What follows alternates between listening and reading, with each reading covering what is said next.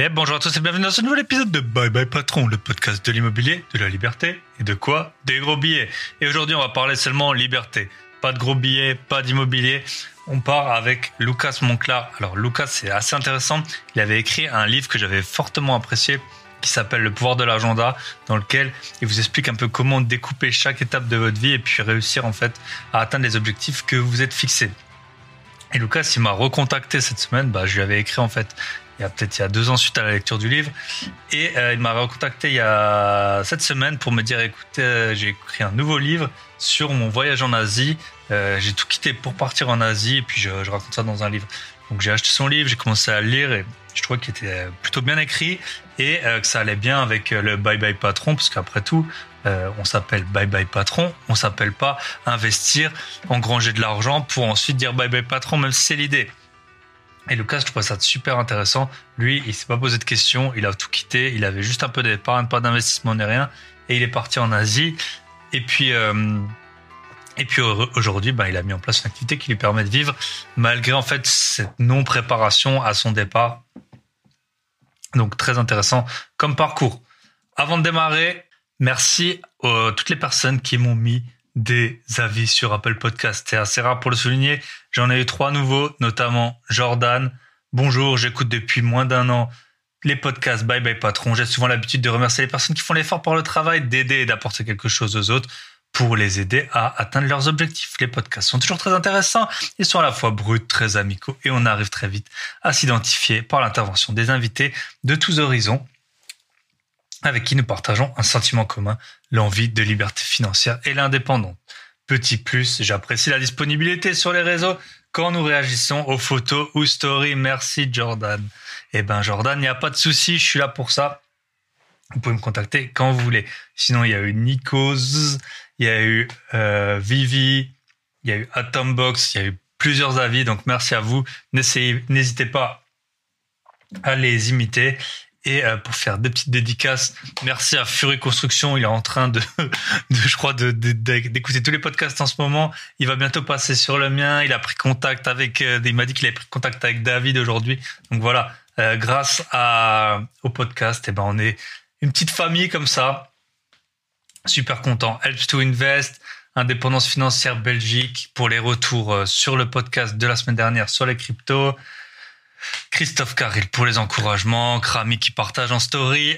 Euh, voilà, ça fait toujours super plaisir d'avoir des retours sur les podcasts. Les podcasts de la semaine dernière avec Antoine de Crypto Guys, il a super bien marché en termes d'écoute. Alors je sais que c'est justement un monde qui est un peu à part des, épisodes que j'ai l'habitude de faire et euh, bah, ça va m'encourager à voilà j'avoue que je suis toujours un peu vu que j'ai pas de retour direct je suis toujours un peu dans dans la certitude entre continuer toujours ce que je fais, ce que je fais, ce que je fais, ou essayer des nouveaux horizons. Et aujourd'hui, c'est ce qu'on va faire avec Lucas, parce qu'on va euh, bah justement aller euh, rien avoir avec l'investissement quasiment, mais plutôt euh, la liberté, le voyage et puis euh, le freelancing sur la fin, pour voir comment est-ce qu'on fait pour vivre de son activité, même si on a décidé au dernier moment de changer justement de statut. Et euh, ben, avant de démarrer, je vous fais quand même, c'est pas du tout une pub, mais ce, le, le week-end qui suivra, donc du 13 au 15 mai, qui suivra la publication de ce podcast, j'aurai la joie d'accueillir plein de participants au week-end d'IMO qu'on tient en Alsace. Et je suis trop, trop, trop, trop content de tous vous voir. Je vous souhaite une bonne écoute. On est parti. Jingle.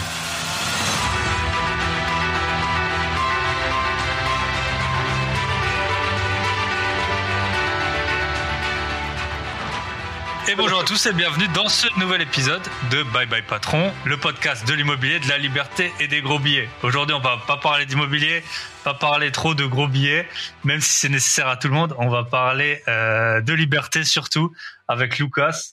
Avant de démarrer, euh, je vais vous raconter un tout petit peu. C'est le premier épisode que j'enregistre. En fait, je suis pas chez moi, j'en ai déjà enregistré en live je suis dans une chambre d'hôtel un peu spartiate. Et euh, donc voilà, en voyage, j'ai embarqué mon micro. Euh, salut Lucas, comment ça va? En ce beau bah, dimanche, dimanche euh, ensoleillé en tout cas chez moi. Bah, écoute, c'est pas très ensoleillé du coup bah, de Marseille, il pleut. Donc, Ah bah voilà. Alors que moi je suis en Flandre, je suis en Flandre et il fait beau. Ok, super. Eh ben Lucas, si tu pouvais pour te présenter, si tu pouvais te dire euh, bah, rapidement, j'aime bien que les invités ils racontent une première expérience professionnelle et puis après on verra où tu en es et surtout pourquoi est-ce que tu es là aujourd'hui. Alors une première expérience, mes premières expériences remontent à l'époque où j'étais étudiant, forcément petit boulot d'été pendant les vacances. J'ai toujours travaillé quand j'étais étudiant. Bon, mes parents n'étaient pas n'étaient pas Rothschild, donc forcément j'étais obligé. Alors une petite expérience marrante, j'avais travaillé chez euh, bah, chez Ricard Pernod. Donc je suis du côté de Marseille et donc en fait ça va bien avec l'accent. première expérience c'était euh, voilà c'est ça. Donc euh, bah, on allait à l'usine, ça commençait je sais plus à 5-6 heures du matin et puis on remplissait les euh, les bouteilles de de Ricard, de Pernod, de 51, euh, euh, prêts à être euh, exportés euh, dans tous les magasins de France. Et bon, un truc marrant, c'est que je me rappelle, il y avait bah, des fois, il y en a qui, qui commençaient à prendre l'apéro à l'usine, quoi. Tu vois, on, préparait les bouteilles, mais ça commençait à boire et ça devenait n'importe quoi. Le jour, tout le monde était bourré, et puis on s'est. Alors moi, je me suis pas fait virer, j'ai eu de la chance, je sais pas pourquoi, mais ils ont viré quasiment les trois quarts des intérimaires, mission intérim. Et donc, ouais, c'est bah, c'est des, des, premières expériences et c'est des trucs un peu, bah, c'est l'usine, quoi. C'est vraiment. Euh, je trouve, pour moi, c'est important, tu vois, de commencer, même si tu fais des études. Euh, et c'est peut-être, alors, je vais pas parler politique, mais c'est peut-être le reproche qu'on pourrait faire à certains. C'est, je pense qu'à un moment donné dans la vie, il faut quand même voir ce qu'est le travail d'ouvrier euh, pour peut-être comprendre un peu plus le monde et comprendre les gens. Donc, c'est des expériences galères, mais très très importantes voilà pour ma première expérience. Surtout de voir un métier où en fait t'as pas trop de perspectives quoi. Enfin, je suppose que tu avais des gens, ils étaient là et puis ils savaient que dans 5 ans, 10 ans, ils seraient sûrement là et, tu vois pas le métier de la même façon quand tu essayes de gravir les échelons et de gagner toujours plus que quand tu es ouvrier et que en fait tu bah, tu veux un peu te préserver en faisant bien ton boulot mais c'est complètement une autre mentalité quoi.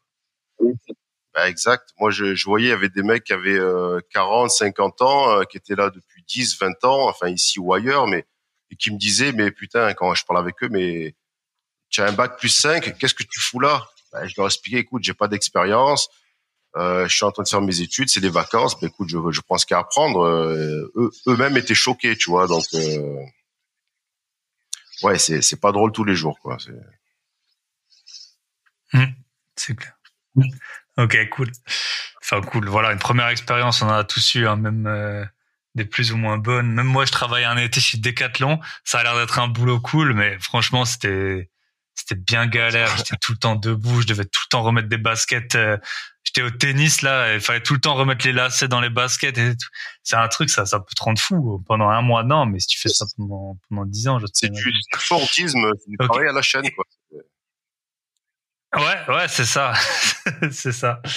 Ok. Et euh, du coup, bah en fait, moi, je t'avais connu. Alors, c'est assez marrant comment, on, enfin, on s'est euh, rencontrés. Je peux pas dire ça vraiment, mais j'avais lu un de tes premiers livres que j'ai d'ailleurs recommandé dans dans un autre podcast. Ah. Et, euh, et puis tu m'as écrit parce que tu as écrit un second livre et c'est de ça dont on va parler aujourd'hui. Donc c'est le Bye Bye Patron. Euh, moi j'essaye de aussi dans mon podcast de, de, parler de tout ce qui est investissement euh, pour justement pouvoir dire bye bye patron en toute sérénité. Mais il y a d'autres voies qui existent, dont celle que tu as que tu as empruntée. Donc, qu'est-ce que tu peux nous raconter un peu euh, Qu'est-ce qui s'est passé À quel âge Qu'est-ce que tu as fait Et puis pourquoi, du coup, euh, on, on, est aujourd'hui euh, ensemble en train d'échanger? Ah, c'est vaste question. Alors, je vais essayer d'y répondre sans trop, sans trop m'éparpiller. Euh, écoute, bon, au départ, j'ai suivi un C'est toi l'invité, hein, tu parles autant que tu veux. Hein. Moi, les gens, ils me connaissent. ça.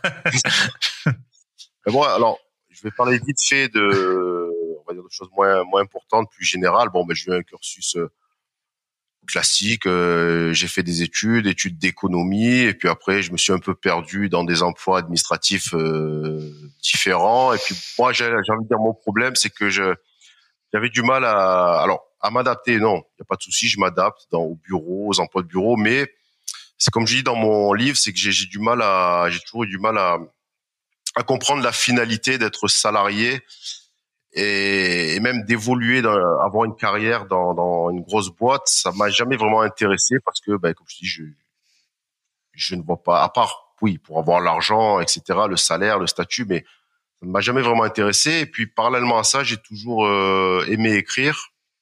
Donc après, j'ai écrit, mais sans forcément publier, etc. Et Et le premier livre que j'ai publié, donc Le pouvoir de l'agenda, ben, ça a été une façon un peu de me, on va dire, de me lancer, de me faire un peu connaître. Alors, un peu connaître. Restons, voilà, ça restait euh, à, à petite échelle. Faut bien commencer quelque part, hein. Exactement. Voilà.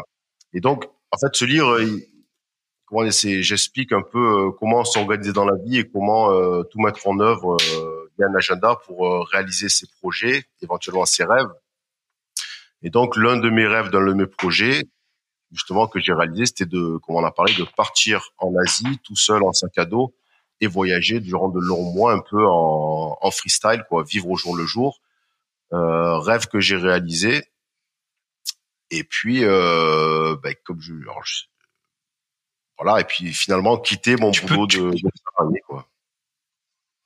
Oui, tu allais dire quelque chose? Et du coup, ça s'est passé quand euh, Quel âge t'avais Quand Et peut-être combien t'avais Enfin, t'es pas obligé de nous présenter ton patrimoine, mais combien t'avais d'argent pour ce voyage pour qu'on se rende un peu compte. Donc, quel âge t'avais Dans quelle situation t'étais T'avais une femme, des enfants et euh, voilà, combien t'es parti pour combien de temps Ok. Alors, j'avais pas de femme, en tout cas pas de femme au sens euh, mariée euh, ensemble, etc. J'avais pas d'enfant non plus. Donc j'étais salarié depuis 12 ans à peu près dans la même boîte, une grosse boîte française. Et donc en fait c'est, je suis parti un peu, euh, comme je dis, ça faisait un moment que je voulais partir, je n'avais pas trouvé le courage, et puis un jour je l'ai trouvé. Peut-être qu'on en parlera plus tard comment j'ai, j'ai trouvé ce, bah, c'est peut-être le moment. Tu peux, tu peux nous, nous en parler maintenant, si tu veux. Finalement, c'est peut-être grâce à des gens comme toi, j'ai envie de dire, parce que, parce que j'avais cette envie, mais je n'avais pas le courage de, tu sais, tu vois, je, je, il faut quand même le courage de, pour même un congé sabbatique, de dire, allez, ciao, je m'en vais, je quitte l'appart, etc. Et moi, je ne l'avais pas. Et c'est finalement en écoutant, alors, euh, j'allais dire des gens comme toi ou même des gens plus euh, concrets qui étaient sur le terrain, qui ont fait euh, le genre de voyage auquel j'aspirais et à force de les écouter, c'est pour ça que c'est important d'écouter des euh, ou des podcasts, des vidéos, lire des blogs inspirants de, de gens qui qui ont fait en fait ce que toi tu aimerais faire. Et donc j'ai écouté ces gens pendant des mois, des mois, et au bout d'un moment le cerveau il explose, il, il, se dit mais merde, eux l'ont fait, pourquoi tu ne le fais pas? Et à un moment donné tu es obligé de le faire parce que tu as tellement ça en tête que tu ne peux plus reculer. En fait, ouais. T'as une sorte de schizophrénie entre tout ce que tu écoutes tout le temps et en fait ce que tu fais.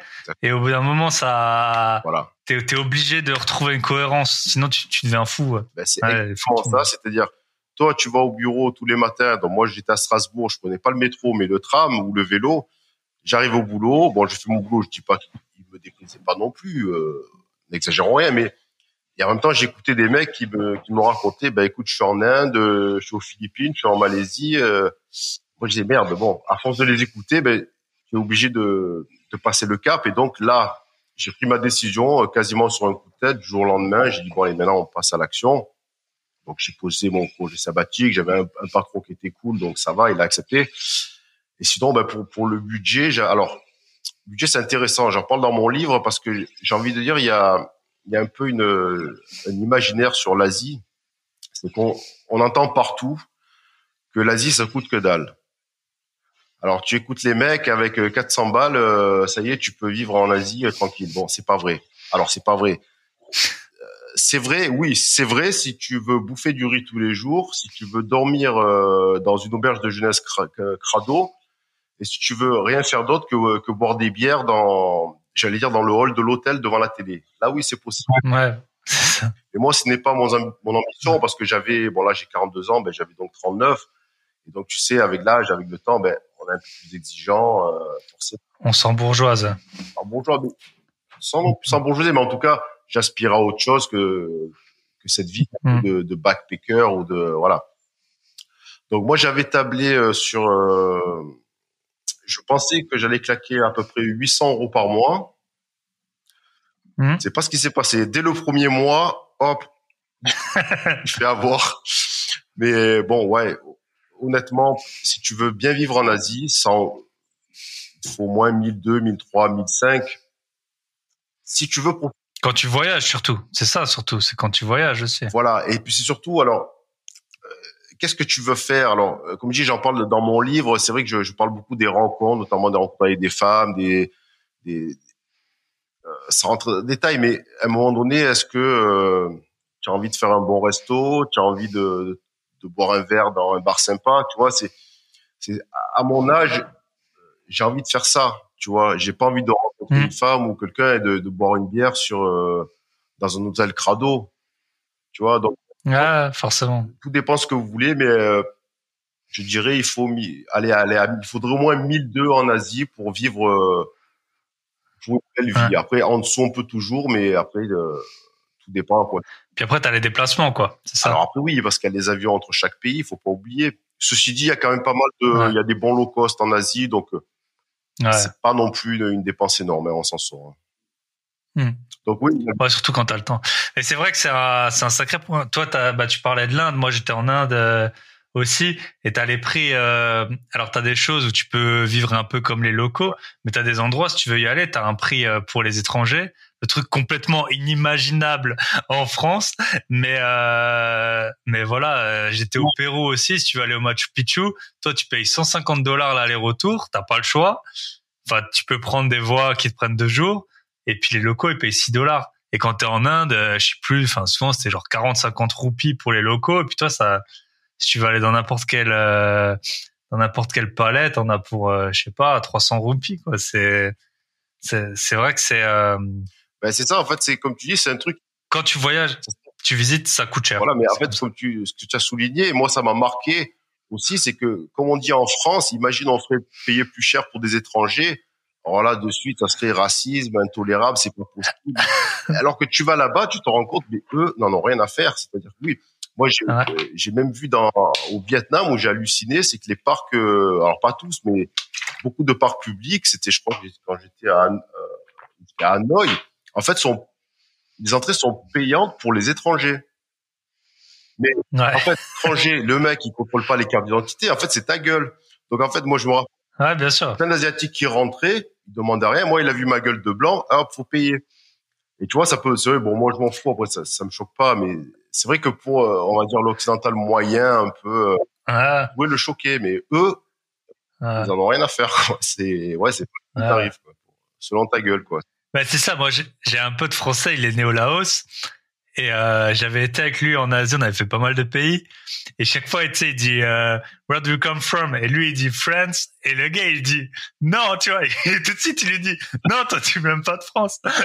et euh, donc, euh, ouais. Ok. Et donc, tu peux nous raconter peut-être un peu ton périple. Ouais, bah, tu le décris assez bien dans le livre. Et bon, en tout cas, de ce que j'ai pu voir, le style est beaucoup plus élaboré forcément dans, dans ton deuxième livre que, que dans le premier. Euh, donc ton parcours, il a, t'as commencé en Inde, c'est ça? Qu'est-ce que peut-être tu peux nous raconter quelques, je sais pas, deux trois highlights de l'Inde euh, Pourquoi t'étais allé là-bas? Qu'est-ce que t'as appris? Et peut-être si t'arrives à avoir des, je sais pas, des retours sur euh, qui t'ont marqué encore maintenant, si tu peux nous en parler. Je pense que c'est intéressant. Alors l'Inde, alors comme je dis dans mon livre, c'est vrai que commencer un périple asiatique par l'Inde, en général, ça se fait pas trop. Enfin, quand on fait un long voyage, parce que l'Inde, c'est vrai que c'est un peu un pays hardcore. Tout le monde le sait, mais une fois sur place, euh, on se rend compte que c'est encore plus hardcore qu'on pouvait l'imaginer. Mm. Donc, ouais, moi j'ai une passion pour l'Inde, ça fait 15 ans, 20 ans. euh, j'ai toujours aimé le cinéma de, de Bollywood, la musique, la culture, euh, l'histoire, euh, etc. Donc forcément, je devais passer par l'Inde. Et euh, alors par contre, oui, c'est vrai quand je suis arrivé à Bombay, donc c'était la première étape de mon périple, alors que j'étais super enthousiaste et tout.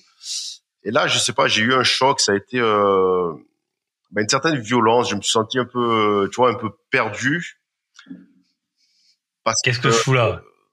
Le truc, c'est que voilà, moi j'avais déjà vécu l'Inde deux ans auparavant, mais j'avais, je l'avais vécu dans un cadre, un voyage, on va dire un peu organisé. Donc tu fais des hôtels 4 étoiles, tu as un taxi qui vient te chercher le matin, qui t'amène au Taj Mahal, etc. Donc là, ça va, c'est cool.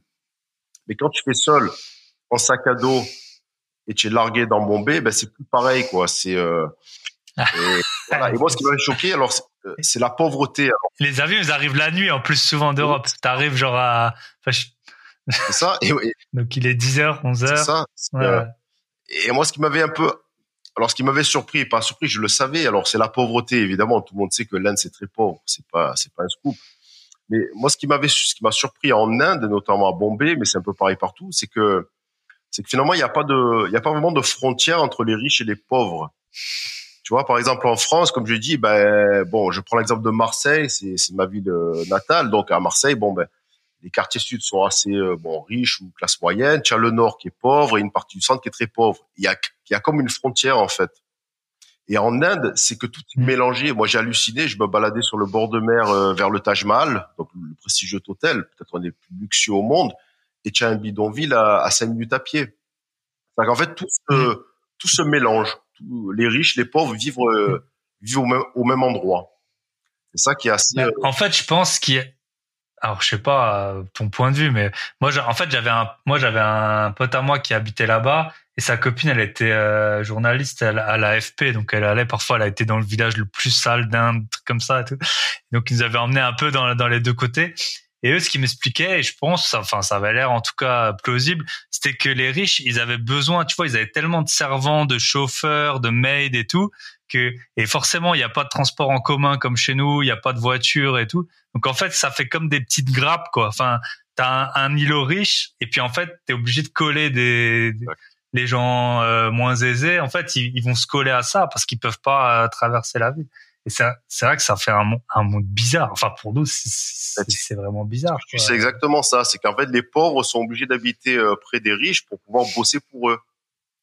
Et moi, juste un truc, tu parlais d'anecdote, un truc qui m'avait choqué, le, enfin pas choqué, mais surpris, le premier jour, euh, l'hôtel où je suis allé, qui était pas un hôtel extraordinaire, tu vois, mais euh, donc je vais dans l'hôtel et puis moi j'aime bien, je suis curieux, je monte sur le toit, sur le rooftop, et là j'hallucine, je vois carrément qu'il y a des employés qui vivent là en fait. Hein. Ils avaient étendu leur linge, il y a des mecs qui cuisinaient, en fait les, les types vivaient sur place. Ils vivent ouais, quoi, ils n'ont pas le choix. C'est pour ça que la, et la richesse se côtoient dans, bah, au même endroit. Et c'est ça qui peut être un peu déstabilisant mm. au début. Ouais. Et à côté de ça, bah moi je m'en souviens, j'étais allé à Delhi dans une sorte de rue de la soif, enfin je sais pas comment on appelle ça, mais une, rue où il y avait que des bars, mais sur 4-5 étages. Euh, et j'étais en train de négocier le prix des shots. Genre le gars il voulait me payer, je sais pas, c'est genre 6 dollars le shot, le truc que même euh, à Paris ça coûte pas ce prix-là, tu vois. Et t'avais les les Mercedes euh, classe S qui déposaient. Euh... Alors c'est sûr, il y a peut-être que 1% ou je sais pas des Indiens qui sont riches, mais sur une ville de 20 ou 30 millions d'habitants, bah en fait, ça, te remplit toute une rue. Et même si toi, tu gagnes bien ta vie, bah, t'as as, l'impression d'être un, un, clochard, mais de, galérer à côté d'eux, quoi. C'est vrai que c'est un drôle de, un drôle de monde. Ah ben, il y a beaucoup de milliardaires. Et ensuite, donc c'est vrai qu'il y a. Ouais, c'est ça. Là, j'ai encore plus énorme que chez nous, quoi. Donc... Euh. Ouais, ouais c'est sûr. Et du coup, euh...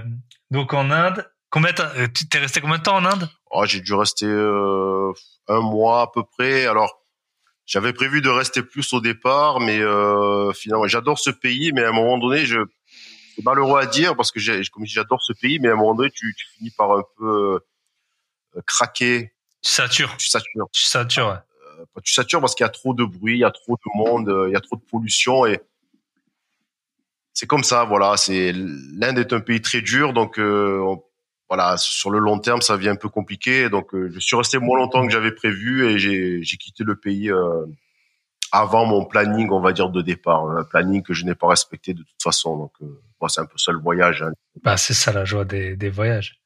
Mais c'est sûr que, voilà, on va pas, de toute façon, dans un podcast, on passe pas à la télé ou quoi. Mais l'Inde, moi, tu vois, la pauvreté, tu t'y attends. Et encore, moi, en tout cas, j'ai trouvé qu'elle était, alors quand tu la vois, elle est vraiment dure elle est à plein d'endroits, mais elle est pas. C'était comme dans à la télé, tu vois. Pour moi, c'était pas. Tu vois, la télé, elle nous avait limite montré une image presque un peu pire, je trouve que. Par contre, ce à quoi je m'attendais pas du tout, c'était la pollution ah et euh, le problème des hommes-femmes, quoi. Qui étaient dans la rue, il y a que des hommes, il y a pas de femmes. Euh, et ça, et ça, je m'y attendais pas, tu vois. Alors que la pauvreté, bon, ben voilà, tu sais, en Inde, t'as vu trois films là, je sais plus, avec Patrick Swayze, là, il y avait un film, là, quand j'étais petit, puis après, ouais. Dog Millionnaire ou quoi. Ouais, ouais, ouais. Bah ouais, même le truc. Et du coup, t'es parti où? Ah, euh, vas-y, vas-y. Non, j'allais dire sur, euh, oui, sur le truc homme-femme, c'est vrai que j'en parlais aussi, c'est un truc qui m'avait marqué, c'est que bon, on va pas rentrer dans les détails, mais tout le monde sait plus ou moins qu'il y a les castes, la religion, donc séparation homme-femme, la femme doit être prude, voilée ou avec un sari. Pas de relation avant le mariage, etc. Et donc ça, ça crée des situations un peu ambiguës. Et moi, je me rappelle, j'étais allé euh, en boîte deux trois fois en Inde ou dans des bars un peu de nuit. Et, et tu hallucines en fait parce que euh, les mecs dansent entre eux, quoi. Euh, Parce qu'ils ne sont pas homo, c'est pas la question. C'est juste que ben, on ne danse pas avec une femme parce que non, une femme, elle reste à la maison, ou alors si elle sort ou elle va au bar, allez, ça arrive dans les milieux, les classes aisées, mais mais il y a toujours cette euh, barrière, quoi. Ce non, voilà, on danse pas avec la femme, évidemment. Embrasser une femme en public, imaginons même pas. Donc oui, c'est vrai qu'en fait les, les, mecs se retrouvent en, en trône, même dans les boîtes, quoi. C'est assez bon, c'est rigolo, mm-hmm. euh, un petit côté tragique aussi, mais et donc ouais. Et à côté de ça, toi, t'as trouvé une femme sans la chercher là-bas? Oui, c'est bon. Bah tu as lu le début, début de mon livre. Oui, en effet. Alors c'est ça qui est un peu hallucinant, c'est que je me suis fait brancher par une indienne dans un bar, quoi. Et, et pour moi, ça a été un choc, enfin un choc dans, le genre. Comme je dis, déjà pour un homme, même en France, se faire euh, brancher par une femme, soyons honnêtes, ça nous arrive pas dix fois par jour. En général, c'est l'homme qui fait le, qui y va. Mais là, en Inde, je me suis dit merde. C'est euh...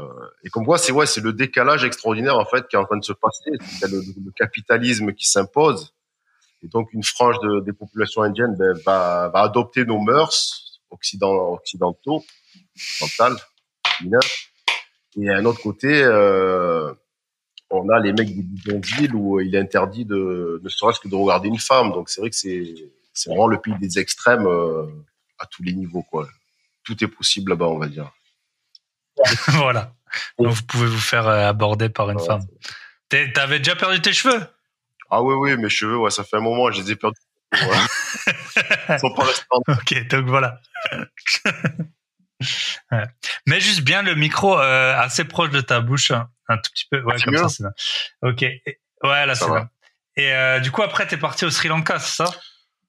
Euh, Oui, alors je suis parti au Sri Lanka. Où, bon, ça, c'était plus ou moins prévu. Euh, donc le Sri Lanka, ben, c'est un peu euh, bon évidemment c'est le petit, moi j'appelle ça le petit frère quoi. Il y a, il y a énormément de points communs euh, ethniques, religieux, euh, architectural avec l'Inde. Et euh, mais bon le Sri Lanka c'est quand même un pays plus calme. C'est j'ai envie de dire c'est tu as l'impression un peu de, de faire un bon peut-être à l'époque coloniale, à l'époque des westerns, même si le western, bon, ça, ça, se passe pas en Inde, mais pour te dire un peu l'idée, tu sais, avec des vieux trains, avec de la fumée, euh, euh, les paysages avec les ponts en pierre, les, la culture de thé. Euh.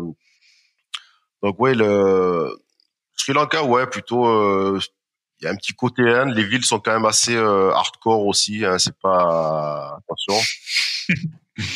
Mais oui, il y a ces paysages. C'est encore un territoire vierge. C'est un peu pour moi, c'est des paysages à la Indiana Jones. Donc vraiment, ouais, le, le Sri Lanka, c'est, c'est à faire. Euh, par contre, ouais, le Sri Lanka, bon, pour ceux qui veulent y aller, il faut savoir que c'est quand même euh, au niveau politique, c'est quand même très très tendu. Bon, quand j'ai débarqué, il y a eu une crise politique majeure. Ça a failli partir en vrille. Bon, c'est pas parti en vrille heureusement, mais euh, bah, c'est un pays qui, qui a connu une guerre civile dans les années 80 à 2000, une guerre euh, violente avec des centaines de milliers de morts. Donc euh, euh ouais, c'est un, pays très instable. Il faut toujours se renseigner, quoi. Quand tu, ah, c'est, à voir, quoi. Vraiment, ouais. Ouais. Alors, au Sri Lanka, j'ai jamais été, mais déjà entre le nord et le sud de l'Inde, il y a quand même un gros décalage. Hein, je pense que tu l'as vu. C'est le sud, c'est quand même beaucoup plus calme ou je sais pas, enfin paisible en tout cas.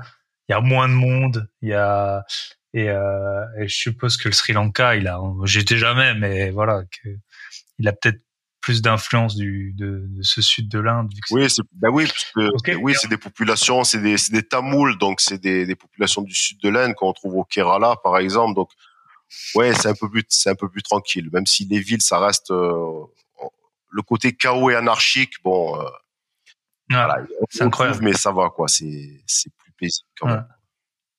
Commencez par le Sri Lanka parce que l'Inde c'est violent. L'Inde en fait, je pense que chacun, il a son curseur, tu vois, de, de bruit, de, de monde, de pauvreté, de, mais en fait, c'est, c'est très dur de faire le parallèle, mais tu vois, en ce moment, par exemple, dans l'investissement immobilier, t'as plein de monde, tout le monde veut acheter, bah, c'est après, je peux pas en vouloir, je fais des podcasts là-dessus, mais c'est un peu chacun pour sa peau, tu vois. Et en fait, quand tu vas en Inde, je trouve, alors bon, les gens, tu leur demandes, ils vont t'aider, mais tu vois que c'est une vie un peu à chacun pour sa peau. Alors que, que toi, peut-être que dans l'imaginaire occidental, on t'a appris, je sais pas comment, mais on t'a infusé, voilà, le bien commun, faire, faire attention à son prochain et tout, pas faire trop de vagues et tout. Donc c'est un peu, euh, quand tu voyages, moi je trouve, j'ai fait un épisode sur le voyage, en quoi ça, ça fait de toi un meilleur investisseur. En tout cas, tu apprends à négocier, tu apprends à prendre tes responsabilités, parce qu'en Inde, personne va le faire pour toi. Et puis, euh, et puis voilà, quoi, hein, c'est, ça. Ben, ce que tu dis. Ok, et donc là, on a. Ouais, dire. Vas-y, vas-y. Parce que c'est vrai que, pour euh, poursuivre un peu ce que tu dis, c'est vrai que quand on parle d'Asie en Occident, on a l'impression que, en gros, euh, bon, l'Asie, ils sont zen, solidaires, euh, peace and love. Non, c'est pas vrai. Tu vas en Inde, c'est comme tu dis, bah, c'est chacun sa merde, mais à un niveau euh, inimaginable pour nous. C'est-à-dire qu'en Inde, tu as des gens qui, écoute, euh, j'exagère un peu, mais j'ai vu une fois, j'en suis pas sûr, mais j'ai cru voir un cadavre, euh, j'en suis pas sûr, mais oui, un cadavre, les gens, les gens vont l'enjamber. As des moi j'ai vu des trucs hallucinants à Delhi. Tu as pu le voir surtout à Delhi où des gamins de 2, deux ans, 3 ans à poil euh, en plein centre-ville euh, qui errent comme ça au milieu des chiens et tout le monde s'en fout. C'est pire que nous en fait. Mhm. Chez nous, Ah, tu vois un chien, moi je, je vois dans mon quartier, euh, tu vois, ça n'existe pas même euh, un, un chien abandonné, tout le monde s'affole, on appelle la SPA, la police, on met des affiches. Il y a des gosses seuls dans la rue et tout le monde s'en fout. C'est, c'est encore un autre niveau quoi. Il n'y a pas tant de solidarité que ça. Il y en a, mais mais il y a, il y a quand même du chacun. c'est différent. Tu- C'est, c'est dur à, c'est dur à c'est dur, c'est oui. là, Et moi, c'est vrai que j'ai un, j'ai un, en fait, j'ai un appartement dans un petit immeuble, et puis un des copropriétaires, c'est un Indien. Je parle avec lui, il est super, super sympa. Mais tu vois que, en fait, parfois, et puis on a un problème avec un autre copropriétaire, et qu'il a une façon de voir les choses euh, complètement différente de, de la nôtre, quoi. Euh, qui, qui est là, ouais, tu sais pas d'où ça vient, son truc. Enfin, il a l'air de, je sais pas, de rationaliser ça ou de relativiser. Alors que moi, ça m'énerve, tu vois, j'ai juste envie de le claquer, le mec. Mais lui, il est beaucoup, je sais pas, dans une démarche et je suppose que ça vient un peu de sa culture. Oui, il y a un gros relativisme dans ces pays, dans toute l'Asie même, mais surtout en Inde. Ouais. Moi, je prends des exemples, c'est que, ben voilà, à 3 heures du matin, les mecs discutent devant ta porte à l'hôtel, ils en ont rien à faire. Euh, pour eux, c'est normal, en fait. C'est, c'est même pas un manque de respect, c'est normal. C'est, voilà, donc c'est, voilà, c'est, c'est, c'est difficile, mais bon, Ouais. sa culture, hein. Savoir, hein. c'est pas nous qui allons, on n'est pas là pour. Euh... J'ai même pas essayé de le changer celle de mes voisins euh, là où j'habite, donc c'est sûrement pas là en voyageant qu'on va le faire. Et euh, du coup, après le Sri Lanka, t'es parti où? Alors, je suis parti en Malaisie. Alors, c'était euh, un peu sur un coup de tête aussi. Tu sais, j'en ai eu marre du Sri Lanka, du sous-continent indien. Je me dis, tiens, allez, où je vais? J'ai pris la carte, allez, direction la Malaisie. Alors, Malaisie, j'étais parti pour rester trois jours à Kuala Lumpur. Et puis finalement, j'y suis resté trois mois parce que bah, je suis tombé amoureux de cette ville. C'est vraiment une ville... euh, c'est une ville extraordinaire. Je, je crois que d'ailleurs, oui, la Malaisie a, a le plus gros PIB d'Asie du Sud-Est, un des plus gros. Et en fait, tu as l'impression de, de débarquer à une espèce de, de New York, peut-être un New York euh, des débuts, tu vois, où il y a ce dynamisme. C'est, ça dort jamais. Moi, enfin, Kuala Lumpur, moi, j'ai un souvenir où j'hallucinais. J'étais à l'hôtel, je dormais. Et d'un coup, je sais pas, j'avais faim. Il était 3 heures du matin. Putain, faut que je bouffe un truc. Tu sais, des fois, ça arrive. Bon, évidemment, tu n'as pas de frigo dans la chambre d'hôtel. Je dis, bon, allez, je vais aller voir dehors, mais j'y croyais pas trop. J'ai fait, bon, à 3 heures du matin, il y aura rien. Allez, je tente. Au, au mieux, 7-Eleven. Je sors, j'étais dans Bukit Bintang, pour ceux qui connaissent, le quartier un peu central. Je sors, je vois tous les restos ouverts, tous les bars, des mecs qui font des barbecues. J'ai dit, merde. On se croirait un, un samedi, un Ouais. samedi à 20h à Paris, quoi. C'est- Et là, j'ai, Ah, c'est ça été un choc. J'ai compris. J'ai dit, putain, mais, mais on est sur une autre planète, là. Ben c'est ça, quand tu voyages en Asie, toi, bah, on en a parlé un peu, t'as habité à Strasbourg, c'est quand même une des dix plus grandes villes de France. À partir de 11 heures, tu sais plus où manger, quoi. Tu vas en Asie, tu vas n'importe où. Kuala Lumpur. En plus, t'as, bah, après, c'est le cliché, mais t'as les deux euh, Petronas Towers, là. Franchement, tu vois ça, ça claque, hein. Tu montes le, moi, j'avais, j'étais monté là-dedans. Ouais, fran- t'es t'es dans un, enfin, voilà, t'es dans un autre monde, quoi. Tu vois que, que, le futur, il est là. Enfin, c'est le présent, mais. Ça, c'est que, Et tu peux manger partout, tu peux manger vite, tu peux manger assez bien, et t'as des food courtes euh, partout, quoi. Donc, bah, c'est ça qui est, euh, ouais, trois mois. Et donc trois mois. quand tu vas en Asie, alors en même temps c'est jouissif, Mais ouais, j'en parle souvent. Tu, te rends compte en fait en tant que Français, Européen, occidental, quand tu vas en Asie, tu comprends que c'est fini pour nous. Quoi. Alors j'espère que c'est pas fini. J'espère qu'il y aura un rebond, mais mais euh, tu te dis c'est pas possible. On est à l'Ouest, nous, on est fini là. Tout le monde, a peur ici. Euh, tout le monde. Enfin, c'est une autre vie, quoi. C'est tu, tu, comprends que oui, l'Asie c'est pas l'avenir, c'est le présent, quoi. C'est ça y est, c'est fini, quoi. Ça fait peur. Ah, c'est bah moi j'adore aller en Asie. C'est vrai que ça fait euh, ça va faire deux trois ans que j'étais plus, bah avec le Covid. Pareil, hein. moi aussi, ouais. Mais euh, c'est compliqué là. Mais t'as tout, t'as tout. Enfin, c'est vraiment et puis euh, c'est super euh, diversifié. Hein. Tu vas en Inde, euh, moi j'étais au Japon, tu vas à Singapour, à Bali, ou, à Kuala Lumpur, ça n'a rien à ah voir. Et, euh, et comment t'as vécu trois mois? C'est assez intéressant, je pense. Tu étais trois mois à l'hôtel ou t'as essayé de te trouver un petit logement? Comment comment ça s'est passé? Parce que trois mois, c'est ça commence à faire quoi. Non, ben je suis resté. Alors j'ai fait deux trois excursions pour ceux qui connaissent à Malacca et Georgetown, Penang, vite fait, mais euh, non, j'ai changé un peu d'hôtel au début et puis après j'ai réussi à trouver le bon hôtel euh, parce que bon, c'est vrai qu'en Asie, alors toujours, c'est toujours la, la, difficulté. Alors honnêtement, entre 10 et 20 euros, tu peux trouver franchement un truc très bien avec la clim, tout propre, etc. Mais c'est un petit bonheur la chance. Il faut le trouver. Voilà. J'ai fait 4-5 hôtels, j'ai trouvé le bon. Je suis resté. Alors, je suis resté pour plusieurs raisons. Euh, je le raconte dans mon livre. Bon, euh, encore pour une femme, quoi. C'est. On va pas tous. C'est un peu. Ah ben voilà. On en revient toujours au même, hein. Ouais, on en revient toujours la même chose. L'homme est faible, hein, qu'est-ce que je te dis. Mais au-delà de ça, oui, j'ai adoré la ville et puis surtout, euh, pour moi, ce voyage, euh, avant de partir, j'avais comme projet de faire un maximum de pays, de villes, de sites, etc. Et puis sur place, petit à petit, je me suis rendu compte que finalement, c'était le plus important, c'était pas de, de faire euh, de faire le maximum, c'était de ben, j'étais bien à Kuala Lumpur, alors j'ai de compte à rendre à personne, j'ai pas voilà, j'étais bien, écoute, je reste et je suis resté trois mois. Tu vois, j'avais plus, j'étais plus dans cette course. Euh, c'est là que je fais la différence entre le voyage et le touriste. Le touriste, le vacancier, il a un planning mmh. serré. Tous les matins, il se lève à 6 heures, il a un train, un avion, il visite tel temple, il mange à telle heure. Bon. Alors que quand tu voyages sur le long terme, et c'est ça le, côté extraordinaire, c'est que ben, finalement, au bout d'un moment, tu, tu fais ta vie de, de tous les jours.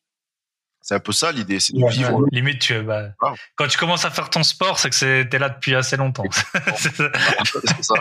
Je l'ai vécu. Ouais, ouais. Par contre, le footing à Kuala Lumpur, c'est un truc à faire une crise cardiaque. Hein. J'ai la pollution, là, c'est chaud, quoi, parce que c'est vraiment violent, quoi. Là. Et la Malaisie, il euh, n'y a pas de l'alcool partout. Hein. Ça, c'est faut, faut le savoir. Hein. Ah, à Kuala Lumpur, t'en trouves, mais ouais. alors c'est un peu particulier, c'est vrai. Ouais. Alors justement, j'en parle aussi dans mon livre. Là, c'est vrai. Bon là, justement, je, ouais, c'est c'est que la Malaisie est musulmane et euh, l'islam est, est, euh, est, la religion d'État et la charia est appliquée. Quand on parle de charia en Europe, on a l'impression qu'il n'y a qu'une charia. On s'imagine les, mecs en Arabie Saoudite qui coupent des mains. Bon, c'est pas que ça. La charia, il y a, un tas d'adaptations. En fait, l'islam, c'est comme la chrétienté, selon le pays, l'ethnie, c'est pas la même euh, version. Donc eux, ils sont assez relax ils sont assez paradoxales. Par exemple, en Malaisie, euh, je sais que l'alcool est interdit aux musulmans. Pour les non-musulmans, tu peux te bourrer la gueule, il n'y a pas de problème. À Kuala Lumpur, ouais, à Kuala Lumpur, les grandes villes, ils en vendent partout. Donc c'est un peu, je sais pas comment expliquer. C'est, je pense que c'est comme c'est une ville où il y a un gros melting pot. Il faut savoir qu'à Kuala Lumpur, il y a 40% de Chinois, donc c'est énorme. Et ah il y a 10-20% d'Indiens, donc finalement le musulman est majoritaire, mais c'est limite. Et donc je pense qu'ils ont ce que j'appelle le pragmatisme asiatique. Ok, on est musulman, ok, il y a la charia, mais en même temps, il y a tellement d'étrangers, d'autres cultures que bah, on va les laisser faire et voilà. Donc, euh, dans l'alcool, j'en trouve quoi, ouais, dans, les grandes villes. Après, oui, si en Malaisie orientale, j'y suis pas allé, mais à ce qui paraît, là, oui, là, c'est un autre délire. Mais euh, sinon, ils sont plutôt cool pour ça. Ok. Ok, qu'est-ce qui t'a fait partir au bout de trois mois et t'es allé où? Ben, trois mois en fait. Euh, ben, j'en bon, alors je je raconte pas tout. Euh, je peux rentrer dans les. Vous pouvez acheter euh, donc le livre, il est à 2,99€ en e-book pour l'instant. Ouais, c'est ça. Peut-être pas pour toujours. Vous saurez pourquoi je suis parti de Malaisie, mais euh, bon, il y a un moment donné, il fallait tourner la page et puis ben, je suis parti au Vietnam. Euh, pourquoi? Ben je sais pas. Ben le Vietnam, oui, ça m'a toujours. Ben, peut-être que le français a un lien forcément avec le Vietnam vu notre passé. Donc oui, j'étais curieux de, de voir ça. Et donc je suis parti à Ho Chi Minh. Euh, j'ai eu un petit problème à la douane, donc j'ai dû repartir assez rapidement. Et puis après, je suis revenu, donc j'ai fait oui Hanoi, Sapa, euh, Ninh Binh. Euh. Donc le Vietnam. Euh, euh, alors le premier avantage, c'est que la vie est vraiment pas chère, quoi. C'est pour un Français, c'est vraiment, je crois que c'est d'autres, c'est peut-être même moins cher que l'Inde. Franchement, à 2 euros, tu manges dans la rue. Les transports coûtent rien il y a aussi un dynamisme, bah, c'est comme toute l'Asie finalement, un dynamisme exceptionnel, quoi. Ça, ça n'arrête pas de bouger. Il y a des scooters partout. On a tous vu ces vidéos avec des scooters. pour traverser la route. Voilà. Alors moi j'ai halluciné parce que quand j'avais vu ça, je crois que c'était à Saigon, carrément les, en fait les mecs roulent sur le trottoir, quoi. C'est-à-dire que le trottoir de, devient une voie, quoi, en fait. Et donc c'est vraiment l'anarchie complète. Et euh, ouais, bah, le Vietnam, moi, j'ai, j'ai beaucoup aimé aussi, même si c'est plus compliqué aussi quand même de peut-être de rencontrer des gens pour, euh, enfin pour ma part, peut-être qu'il y aurait deux explications. C'est que bah, c'est un pays qui s'est ouvert au tourisme très tard, au capitalisme. Bon, c'est communiste, hein, comme, on, le sait. Donc le tourisme c'est un peu nouveau pour eux, donc ils sont pas prêts à ça, ils sont pas prêts à accueillir l'étranger. Et puis surtout, ben bon alors Là, je fais le malin parce qu'aujourd'hui, je parle anglais bien grâce à ce voyage, mais c'était pas toujours été le cas. Mais oui, les, les Vietnamiens sont nuls en anglais. Bon, ils ont été colonisés par les Français, c'est le prix à payer. Donc moi, je galère des fois pour euh, se faire comprendre. Ouais. Mais oui, c'est ouais, clair. et du coup, pour en revenir à l'Inde, t'as trouvé une copine. Là, c'est juste quand t'arrivais. Et tu parlais pas super bien anglais. Bah, alors, je vais pas dire que j'étais nul non plus, mais J'arrivais à me débrouiller, mais après c'est vrai que c'est vrai qu'après au final. En Inde, très peu de gens. Enfin, je sais pas ce que tu en as pensé, mais très peu de gens parlent anglais, hein, contrairement à ce qu'on croit. Ou en Inde? Enfin, moi, ça, ça m'a. Ouais. Euh... Enfin, beaucoup, beaucoup, Les gens que tu vois dans la rue et tout parlent pas anglais la plupart du temps. Bah, je sais pas. À Bombay, Delhi, ça allait, je trouve, parce que euh, après, si tu prends, oui, les gens que tu rencontres dans les bars, les serveurs. Après, oui, c'est toujours pareil. Ça dépend quel dans quel milieu tu es. Mais après, euh, mhm. dès que tu es dans un milieu plus modeste, évidemment, oui, là, euh, les gens parlent moins anglais. Mhm. Ceux qui parlent anglais, c'est ceux qui, qui, sont amenés à travailler dans le secteur, euh, soit des gens qui travaillent dans les bureaux à l'international, soit des gens qui travaillent dans le, dans le tourisme, l'hôtellerie. Mais bon, globalement, l'Inde, ça va. Malaisie, ça va aussi. Après, ça va. Je... Et puis de toute façon, bon, on peut critiquer, mais euh, on est mal placé parce qu'en France, nous les Français, euh, c'est ça. Va à Strasbourg, va demander ton chemin ah euh, en anglais, tu vas voir ce qui va t'arriver. Hein. Et à Marseille. Japon, Japon, t'as fait? Comment? Le Japon, t'as été au Japon? Eh non, alors c'était prévu sur mon planning de départ, mais mon planning a changé, donc finalement je n'y suis pas allé. Donc une prochaine fois, quoi. Parce que là-bas, c'est vraiment le pire du pire. Hein. Enfin, moi, des pays où j'ai où, je suis allé, là, l'anglais, ouais, c'est pas arrivé jusque là-bas. Bah, ça fait le charme du pays, hein. Mais c'est sûr que parfois, parfois, tu galères à fond. Ouais. ouais. Après, l'avantage au Japon, je pense que t'as pas du tout dans les autres langues asiatiques, c'est quand tu lis un truc, ils te comprennent. Tu vois, tu prononces toutes les lettres. Euh, ils comprennent. Alors que dans les autres langues asiatiques, je sais pas, t'as des accents, faut aspirer, expirer. Enfin, c'est super dur de, de, de te faire comprendre. Donc. Ok. Et du coup, euh, Vietnam, combien de temps t'étais? Un mois? Oh, Vietnam, j'ai dû rester un mois et demi, mais euh, sur, euh, on va dire en, en, deux en deux parties, quoi. En deux parties. Ok.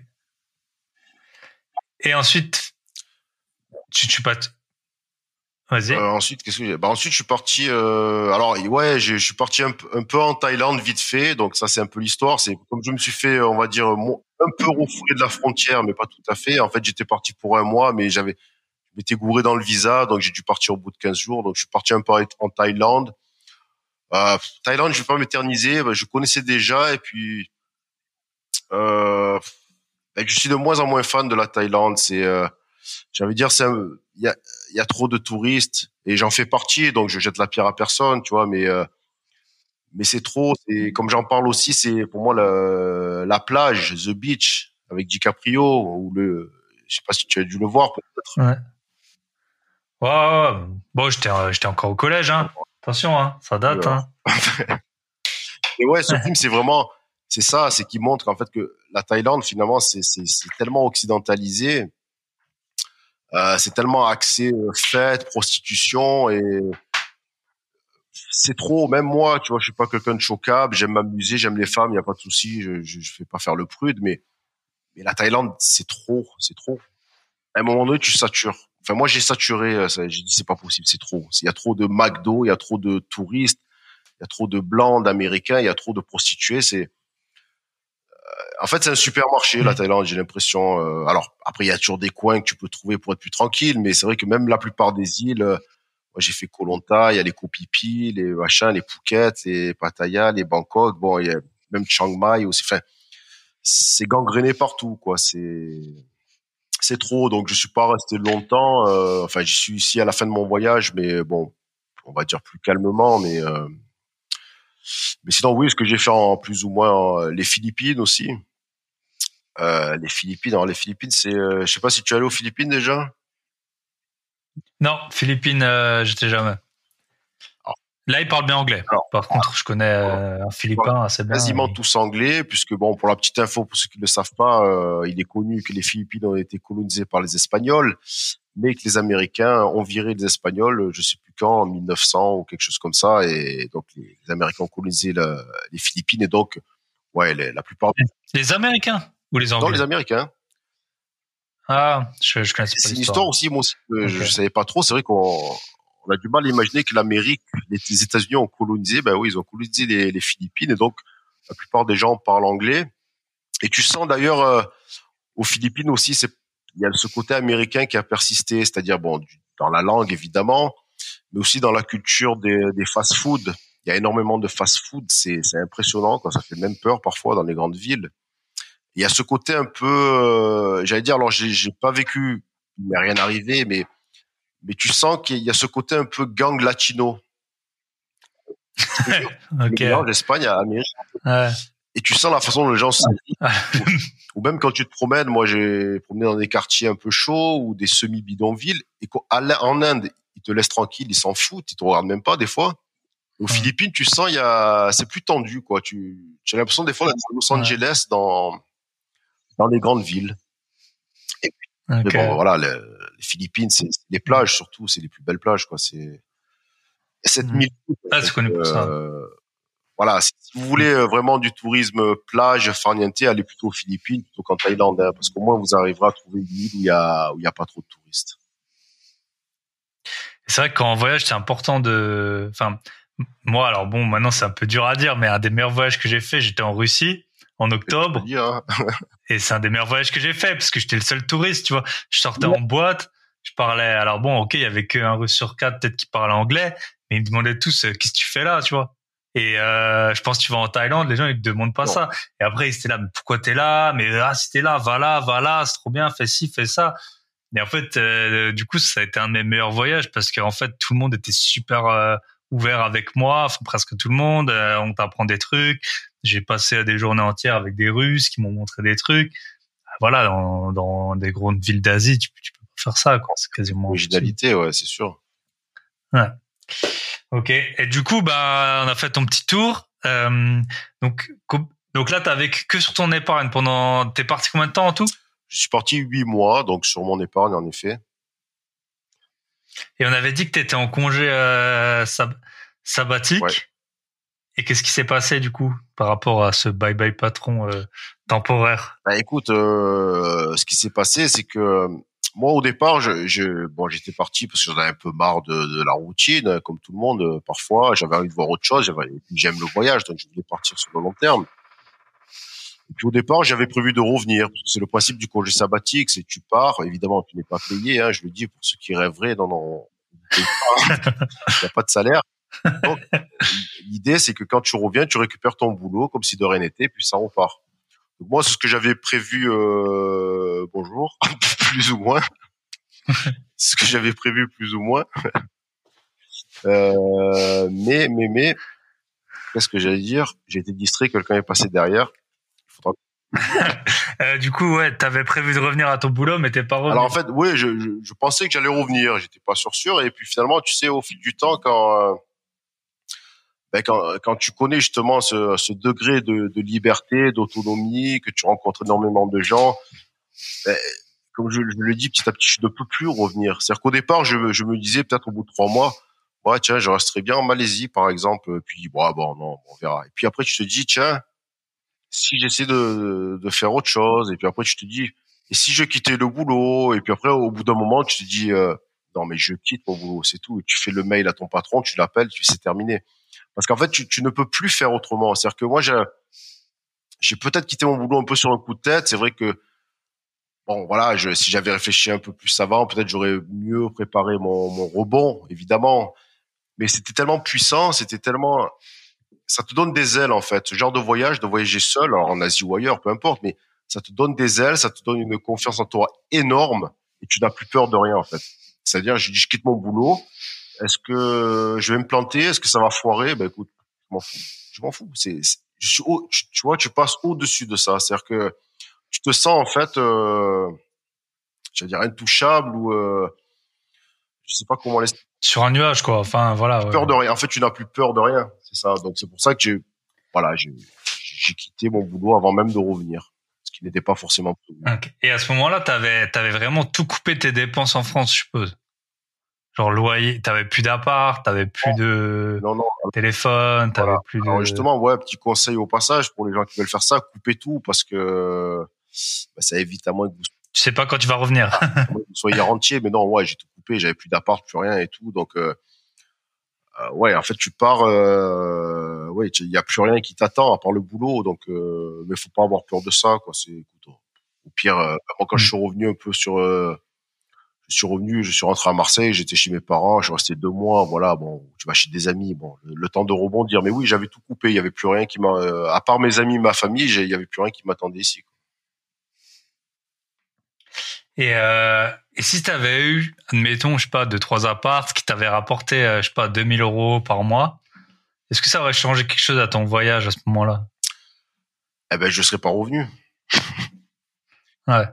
ça aurait changé, oui. Je serais pas revenu et j'aurais pas créé une activité euh, pour gagner ma vie. Je serais resté, euh, ben, comme on a mmh. parlé, bon, euh, voilà. Moi, ce que j'aime, c'est écrire. Alors, je ne vis pas de l'écriture aujourd'hui. Malheureusement, c'est difficile. Mais même si je, je ne baisse pas les bras et j'espère en vivre un jour. Mais oui, j'aurais fait. Euh, ben, je serais resté là-bas, j'aurais écrit, j'aurais continué à voyager. Moi, tu sais, je suis pas, je suis quelqu'un de très minimaliste. Tu me files 2000 balles par mois euh, en Asie. Écoute, franchement, je qu'est-ce que tu veux de plus euh? Moi, j'ai pas mmh. besoin de plus. Je m'en bah fous du 5 étoiles, de, de, la super voiture, ça m'intéresse pas. S'il y a à 2000 euros, tu. Ah, et puis tu bouges beaucoup, t'as besoin de rien. Voilà. T'as pas besoin de voiture, t'as pas besoin de. Ouais. Et, euh, et du coup, ben, comment t'as rebondi quand même? Donc t'es rentré euh, en Europe sans boulot, sans appart. Alors, exactement. Donc moi, je travaillais, euh, donc je travaillais dans le recouvrement de créances un métier où je suis tombé un peu par hasard dedans et donc je me suis... un métier qu'on fait pas toujours par passion. Exactement. je pense que ça va. La boîte que j'étais, franchement, c'était c'était cool. Hein. C'était une bonne boîte. Hein. J'ai rien à dire euh, sur ça, quoi. C'est c'était mm. pas du recourant de créance comme on l'imagine. J'allais pas chez les débiteurs. C'était plus des litiges entre entre entreprises, donc ça va. Et donc j'ai j'ai choisi ce secteur parce que je me dis bah ben je m'y je m'y connais et donc je me suis lancé dans en auto-entrepreneur dans dans le conseil aux entreprises euh, bah, qui ont du mal à récupérer leur argent. Voilà, en gros, c'est ce que je fais. Euh, c'est ce que je fais aujourd'hui. Donc, j'ai lancé ça bah, dès que je suis revenu de France. D'Asie. Ouais, pardon, d'Asie. Et donc, comme je te disais, ouais, j'étais à Strasbourg. Bah, comme j'avais plus d'appart, ben où aller? On va chez papa et maman quand on sait pas où aller, hein, forcément. Si on a encore la, la chance de les avoir, c'est mon cas. Donc, je suis rentré à Marseille il était prévu que je reparte et puis finalement il est arrivé quelques événements personnels qui m'ont empêché de repartir en Asie. Et puis après un événement qui a concerné tout le monde c'est-à-dire le Covid. Et donc ouais moi moi j'aspire à repartir en Asie. Maintenant pour la, comme je alors je te disais je crois en off euh, il me semble et pas dans l'enregistrement c'est que bon pour l'instant voyager euh, partir en Asie dans les conditions actuelles euh, ça ne m'intéresse pas. J'attends que on va dire que tout le monde se calme un peu mm. sur ce délire et, qu'on parte. C'est vrai que c'est le pire endroit. Hein. C'est le pire endroit euh, ah où partir à présent. Euh, bah là, j'étais il y a pas très longtemps en Amérique du Sud. Euh, là, là, c'est pisse. Les gens ils sont sont contents. T'as même des pays tu peux y aller sans PCR. Euh, que, que Bon, voilà. Alors que l'Asie, c'est compliqué. Hein. et, et du coup, t'es tout, t'es complètement à distance là pour euh, pour ton boulot. Tes clients, ils sont partout en France? Oui, voilà, oui, oui c'est partout en France. Je, je fais tout en, en ligne. Euh... Ouais, pour l'instant, c'est en ligne. Après, je, je peux faire, je reste ouvert. Si j'ai une mission, pourquoi pas me, me déplacer. Hein. Bon, j'en ai pas encore fait. Euh, enfin, si j'en ai fait une fois au début. Mais oui, pourquoi pas. Mais sinon, l'essentiel, c'est en ligne, quoi. Et de ça, tu pourrais vivre à présent? Comment? Ce que tu, De ça, tu pourrais vivre à présent, de cette activité-là. Oui, alors après, je vais pas cacher, il y a, des hauts, des bas. C'est la, la Lambeau, elle est, elle est encore, euh, elle est encore euh, à la concession. Après, c'est vrai que, euh, voyez, se lancer à son compte, bon, voilà, c'est c'est vrai que le salariat, il y a, y a, un côté un peu, des fois un peu pépère, un peu ennuyeux. C'est pour ça qu'on le fuit des fois. Mais après, c'est vrai, après, faut dire la vérité, être à son compte, c'est pas que c'est pas que la belle vie, c'est pas que l'argent qui, qui tombe quoi. Il y a aussi euh, bah, des fois ça, tu lances un truc ça marche pas, ça fort complet, tu as bossé pour rien, tu repars sur autre chose. Il y a des mois où tu gagnes bien, des mois où tu gagnes rien. Bon c'est il y a une certaine instabilité aussi, tu vois. Donc euh, mais je regrette pas. Voilà, c'est pour moi la, la liberté est ce qu'il y a de plus important. Et tes revenus sont à quel niveau de ce que tu avais avant? Sont équivalents, sont inférieurs pour l'instant? Oh. Sont supérieurs ah, Un peu moins quand même, soyons honnêtes, un peu moins, ouais. Un peu moins. Après, j'étais dans une grosse boîte, donc tu sais, les grosses boîtes, il y a aussi pas mal de... Ben, tu as tout, tu as les tickets resto, euh, les actions, le site, donc hmm. voilà, il y a, tu perds euh, hmm. certains avantages, ou alors si tu, si tu les veux, comme la mutuelle, on va pas entrer dans les détails, mais tu es dans une grosse boîte, tu payes 5-10 euros, tu as une mutuelle de fou. Quand tu mmh. bon, ben, c'est plus le même prix. Donc, il y a avantage et inconvénient, euh, évidemment. Mais je, je ne regrette pas mon choix. Et... Bien sûr. Et en combien de temps ça Parce que si on est d'accord, t'es es rentré d'Asie, t'avais rien démarré ça. démarré juste un mois avant, mais à l'arrache, quoi, pas, ouais. concret. Quoi. Et, euh, et en combien de temps t'as as eu de quoi vivre en te lançant là-dedans? Euh, bah, ça a pris un peu de temps quand même, peut-être un an, un an et demi avant quand même de. Disons que j'ai fait. Ah, ce serait trop. Peut-être pas rentrer dans les détails ici, ça serait trop long, mais ouais, j'ai fait beaucoup d'erreurs, beaucoup d'erreurs de, de débutants qui, m'ont coûté. Euh, bah, qui m'ont coûté du temps, tu vois. C'est-à-dire qu'en même temps, j'étais hyper confiant. C'était le, le, contexte asiatique qui m'a mis dans un dynamisme et une confiance en moi énorme et j'ai peut-être un peu euh, surestimé la, la difficulté, enfin sous-estimé la, la difficulté. donc mhm. j'ai perdu. Ouais, c'est la G, la, la G curve là. Enfin, genre quand tu apprends un truc, tu crois que tu sais tout et que tu vas changer le monde. Ça. Toi, en, ce moment là, c'est la mode des crypto-monnaies. Ah. Tu regardes euh, trois vidéos, tu te dis punaise, je vais devenir millionnaire en crypto. Puis après, en fait, ça, ça redescend et tu mets du temps, du temps, du temps, du temps, du temps à remonter. Ouais, et forcément. Ouais, c'est ça. Euh, que mais c'est bien, ça fait partie de l'expérience, voilà. Ouais. Écoute, voilà, c'est. Puis une fois que tu as tout coupé, c'est bon.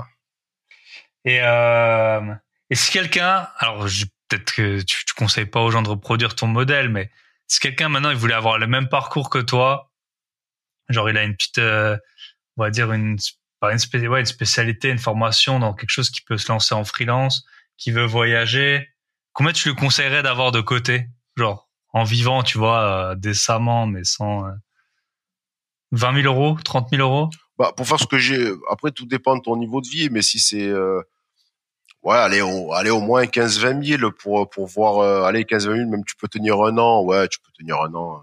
Même, même moins, même plus, après tout dépend de... Après, c'est vrai, comme je dis, j'ai 40 ans, j'aime bien sortir. Euh,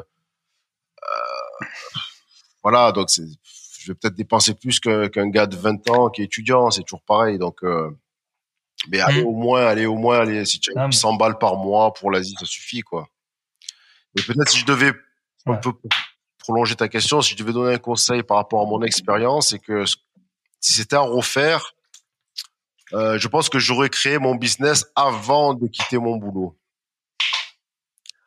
Mmh. Peut-être erreur, enfin erreur, c'est pas vraiment une erreur, c'est parce que sinon je l'aurais jamais fait. Donc c'est comme ça, c'est la vie. Mais si vous si vous avez euh, plus de réflexion que moi, que vous y pensez, vous êtes salarié, écoutez, restez où vous êtes, préparez votre business et attendez qu'il se passe un peu quelque chose, ça décolle un peu. de faire au moins aller 400 500 balles par mois au moins de décoller et après Mhm. alors que moi j'ai quitté j'avais j'avais rien prévu j'avais rien j'ai à peine démarré j'ai fait de l'impro total sur un coup de tête je regrette pas mais si quelqu'un euh, voulait un conseil c'est ça Ouais. Ouais, c'est vrai que c'est un bon conseil. Hein, et à tu vois, et même quand on est investisseur, par exemple immobilier ou d'autres, c'est pas parce que, admettons, si tu arrives même à un montant de loyer ou de cash flow, de tout ce qu'on veut, qui couvre, qui équivaut à ce que tu gagnes maintenant, mais en fait, c'est à ce moment-là où tu peux exploser. Si tu restes que rien que un an et que tu t'accroches, bah là, tu peux, tu peux tout péter. Alors que sinon, si ça se trouve, si tu pars tout de suite, tu, tu- coupes un peu l'herbe sous le pied et tu vas stagner euh, peut-être cinq ans dans, dans ce que tu aurais réussi à faire en un an. Voilà, toi, tu as un parcours de vie différent, mais c'est sûr que peut-être tu as des activités ou faire un tout petit peu de pub où tu je sais pas si tu mettais 3 400 balles de pub par mois, tu arriverais à très vite à choper des nouveaux clients et puis si vraiment euh, ben toi tu te lances avec rien, bah en fait t'as pas ces 3 400 balles et tu vas mettre des tu vas mettre des des années euh, à, à avoir un niveau de ouais client. c'est ça ouais donc ouais moi, moi c'est moi j'ai pris que des ouais. décisions un peu coup de tête tu vois? Donc si si Mais après sinon tu l'aurais pas fait si t'avais été trop réfléchi, je l'aurais pense, tu pas fait, donc Surtout- le paradoxe quoi mais Mm. si vous êtes quelqu'un un peu plus Hmm. voilà, qui est un peu plus euh, méfiant, un peu, euh, qui avait moins envie de vous lancer dans l'aventure, bah faites comme ça, restez salarié, préparez vos trucs et une fois que ça marche un peu, bah quittez, mais attendez un peu quoi. Et toi, je pense que t'avais, que parfois d'autres auditeurs n'ont pas, c'est que ton métier, il avait quand même l'air de te convenir plus ou moins, quoi. C'était peut-être le rythme qui allait pas, ou travailler tout- tous les jours euh, dans le même endroit, mais t'as des... Voilà. Donc, si t'avais pas pris cette décision coup de tête, ça se trouve, tu serais jamais parti, parce qu'en fait, t'avais une sorte Attends, j'en de... avais un peu marre. Pas de euh, prison. Ouais, c'est le côté routine, euh, mais après ça c'est c'est presque valable pour tous les métiers salariés. Après, euh, Hmm. comme je dis, c'est tout. Ah, au bout d'un moment, t'es à l'aise dans ce que tu fais, et voilà, du coup, t'as, t'as, t'as plus envie Il y, a- de il y a partir. plus de surprise en fait. C'est tu te lèves tous les jours à la même heure, tu prends tous les jours le même le même tram, le même métro, tu, tu vois toujours les mêmes gens. Tu vois, c'est il y a la réunion de tel, tel jour, euh, telle heure. Enfin, il y a plus de surprise. Et c'est moi, c'est un peu ça en fait qui me dérangeait. C'était euh, parce qu'après le petit confort, je l'avais, j'aurais pu rester. J'étais pas malheureux, attention. Hein, j'ai pas du tout. hein. Mhm. C'est c'est le fait de que chaque jour ressemble au suivant. C'est un peu ça qui bah, que je Ouais, qui, qui rend dingue. voilà. Ok. Euh, bah avant qu'on passe aux dernières questions, du coup, tu as deux livres. Euh, tu peux rappeler le nom de ton livre là dont on a parlé sur l'Asie? Alors c'est aller simple pour la liberté. Ok. Et donc ouais, Et c'est bah, c'est le livre qui raconte euh, bah, qui raconte mon voyage. Donc c'est un récit de voyage évidemment. Vous allez découvrir euh, l'Inde, la Malaisie, les Philippines, etc. C'est je parle de mes rencontres. Je et puis ça va un peu au-delà de ça. C'est aussi déjà ben, un récit initiatique, c'est-à-dire euh, comme je, je l'expliquais, comment j'en arrive à être salarié et puis finalement me dire je quitte mon boulot. C'est une réflexion petit à petit. Et puis surtout aussi qui, revient dans mon livre régulièrement et pour moi c'est important, c'est aussi euh, quand on parlait de l'Asie tout à l'heure et par rapport à l'Europe, à l'Occident, c'est finalement se, se dire merde, euh, l'Occident, est-ce que ça vaut encore le coup?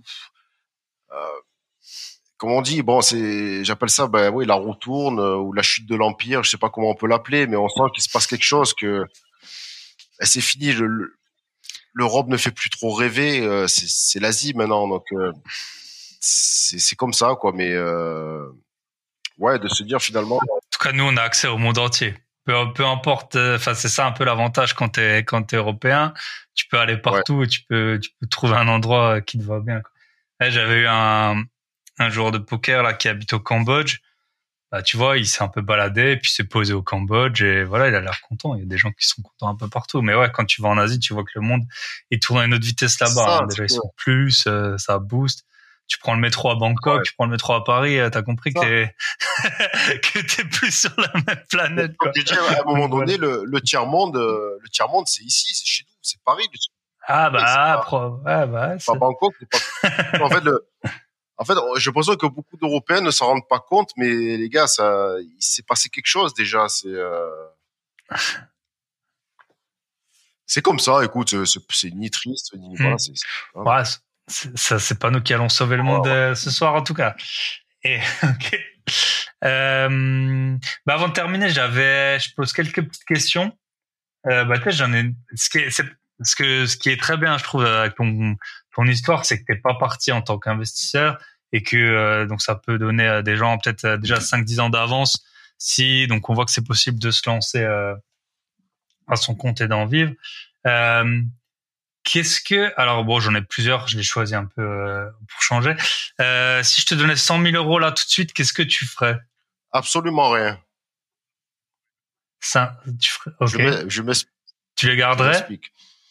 euh, Si j'avais 100 000 euros, alors peut-être ça va pas correspondre à ta chaîne. Je sais, mais j'investirais pas. Tu vois, c'est comme ça. Je n'achèterais rien de spécial à part ouais quelques habits ou vite fait, mais moi, je suis pas matérialiste et moi, si j'avais là, tu me donnes 100 000 euros, ben je, écoute, je, ben je repars. Alors peut-être pas en Asie puisqu'on a on a dit que la situation était compliquée, mais je partirai un peu sur les routes, pareil, et j'écrirai, j'écrirai, j'écrirai. Et voilà, en fait, moi, un peu mon objectif de vie, c'est pas, pas d'accumuler de l'argent pour l'argent. Je m'en fous, comme si je suis pas matérialiste, mais c'est ben de, de me dire, ben là, j'ai 100 000 euros, allez, je peux vivre euh, peut-être 5 ans, 6 ans euh, dans une autre partie du monde sans me faire chier, sans avoir à faire ce que je n'aime pas. Et puis, euh, ben, j'écrirai. Et puis, voilà, si ça marche, ben, ça marche. Et voilà. Donc, ouais, moi, je suis pas dans, pour l'instant, dans cette idée, dans mon état d'esprit, ce serait pas de l'investissement ni de la dépense, mais plutôt préserver un cadre de vie le plus longtemps mmh. possible. Voilà, c'est un peu ma, ma philosophie actuelle. Ok, bah super. Bah tu vois, c'est une question que je pose pas, euh, je pose plus très souvent parce que euh, j'avais toujours un peu de les mêmes réponses. Bah je peux t'assurer que celle-là j'ai jamais eu. donc euh, donc voilà. et du coup, bah je vais te poser une autre. C'est bah tiens, qu'est-ce que tu voulais faire quand tu étais petit, quand tu étais enfant? Alors quand j'étais enfant, je rêvais. Alors ça, sera, ça peut se rapprocher un peu de l'écriture finalement. Je rêvais d'être journaliste. Bon, ce qui a fait évidemment. Bah là, ça, ouais, mais on s'en rapproche effectivement avec un récit de voyage. Euh. Mais c'est quelque chose que bah, que je regrette pas avec le temps. Pour, euh... ah, je fais un peu de, de politique, euh, peut-être pas de politique, mais quand je vois ce qui est devenu aujourd'hui, moi j'avais le fantasme du journalisme euh, bah, qui disait un peu ce qu'il voulait, le reporter. Maintenant, quand je vois aujourd'hui ce que c'est devenu, ah, dans ce qu'on appelle les médias mainstream, c'est toujours le même son de cloche. Il y a énormément de censure. les mecs écrivent bah, ce sur quoi le patron leur dit ce qui fait vendre ou, ou, le, ou le gouvernement. Donc finalement, quand je vois ce qui est devenu le journalisme en France, ben j'ai aucun regret parce que je, je, ne me, je ne me verrai pas du tout dans, dans ce milieu actuel. Mais bon, voilà, dans les années 80, c'était euh, notre idéal. Peut-être que ça changera. ok. Bah voilà, les métiers ils changent, hein, c'est comme ça. Hein. Et euh, dans les années 80, tu pensais pas que tu serais euh, à ton compte à distance, à peut-être euh, travailler d'Asie ou de ou de ou d'Amérique du Sud. Ok. Et euh, bah, je vais peut-être la dernière question que je vais te poser, c'est est-ce que tu as une fausse croyance ou un mythe que tu voudrais éclaircir? Alors, Ça peut être surtout. Hein, ton... bah là, on a déjà vu que le recouvrement de créances c'était pas si horrible que ça. Alors, est-ce que tu as euh, difficile de répondre. J'ai, j'ai pas vraiment euh, d'idée précise là en tête, mais je, je, pensais à une phrase. Alors je sais pas si ça peut rentrer dans. Ouais, j'ai... Voilà, euh, Écoute, il y a, y, a, y a, pas de cadre ici, y a pas, on n'est pas journaliste. voilà, pour moi, il y a une, phrase très française que j'ai souvent entendue, euh, peut-être dans mon milieu social. On va dire, bon, je viens de milieu social classe moyenne basse, quoi. Euh, voilà. Euh, et euh, une expression un peu familière qui dit, il y a même une chanson d'ailleurs euh, qui reprend cette formule, c'est, tu sais, dans la vie, on fait pas toujours ce qu'on veut.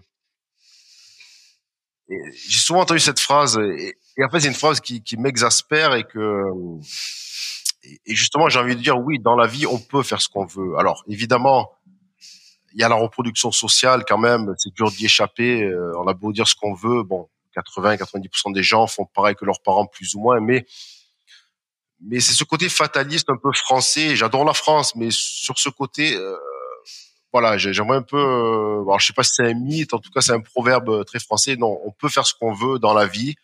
C'est pas facile, ça va pas arriver comme ça. Mais il faut jamais perdre, euh, perdre espoir. Et si vous avez un, rêve, un projet, faites-le. N'attendez pas, euh, ne vous dites pas c'est pas pour moi. Arrêtez de rêver sur Instagram ou sur Facebook. Euh, voilà. Moi, quand on me dit dans la vie on fait pas ce qu'on veut, ben moi je dis oui, je fais ce que je veux. Bon, ça se passe pas toujours bien, mais, mais en tout cas j'essaie. C'est ce qu'on dit. Je crois la, la, la citation connue, c'est on fait pas ce que l'on veut, mais on est responsable de ce que l'on est. Voilà. Donc euh, voilà. ok. bah écoute, euh, Lucas, ça m'a fait super plaisir. Ça fait, c'est un podcast qui change un peu. Moi, j'avais fait des podcasts sur le voyage. Euh, ça m'a rappelé l'Asie. Ah, L'Asie, c'est cool. On espère qu'on y retournera euh, un jour. Bah justement, par rapport à, c'est vrai que c'est un mélange en fait de liberté et de pas vraiment d'entrepreneuriat, mais d'énergie entrepreneuriale qui fait que, en fait, c'est un peu ce qu'on cherche tous, quoi. Donc, euh, par rapport à ça, j'ai été super ravi. Euh, je mettrai les liens pour ton livre. On n'a pas eu le temps, on peut pas parler de tout. L'autre livre, c'est Le pouvoir de l'agenda que j'ai déjà recommandé, qui est qui est super bien. Et il est en méga promo, j'ai vu. Hein. Ouais, c'est Amazon qui, a, qui a mis en place une promo. C'est ça dépend pas de moi. Ah, voilà. Hein. Donc, euh, je mettrai les liens euh, de l'épisode. Et puis, euh, bah écoute, je te souhaite une, une très bonne continuation, que ce soit en Asie ou, ou ailleurs. Ou ailleurs. Voilà. C'est cool, merci beaucoup. Et puis, bah, à très bientôt. Ça m'a fait super plaisir. Euh, eh très, ben, très bon moment. Merci à toi. Et si on veut te contacter, t'as des t'as des réseaux sociaux? Alors ouais, je suis pas super actif, mais après oui, on peut aller bah, sur. Euh... Enfin, je suis pas actif. Je publie, c'est vrai, pas trop trop, mais en tout cas, je réponds hein, quoi qu'il arrive rapidement. Donc euh, ouais, YouTube, Facebook, euh, LinkedIn, euh, Lucas Monclar, tout simplement. Donc on peut me contacter, je réponds rapidement, il y a pas de souci. Ok, super. Eh ben merci beaucoup et bonne soirée. Bye bye. Bye.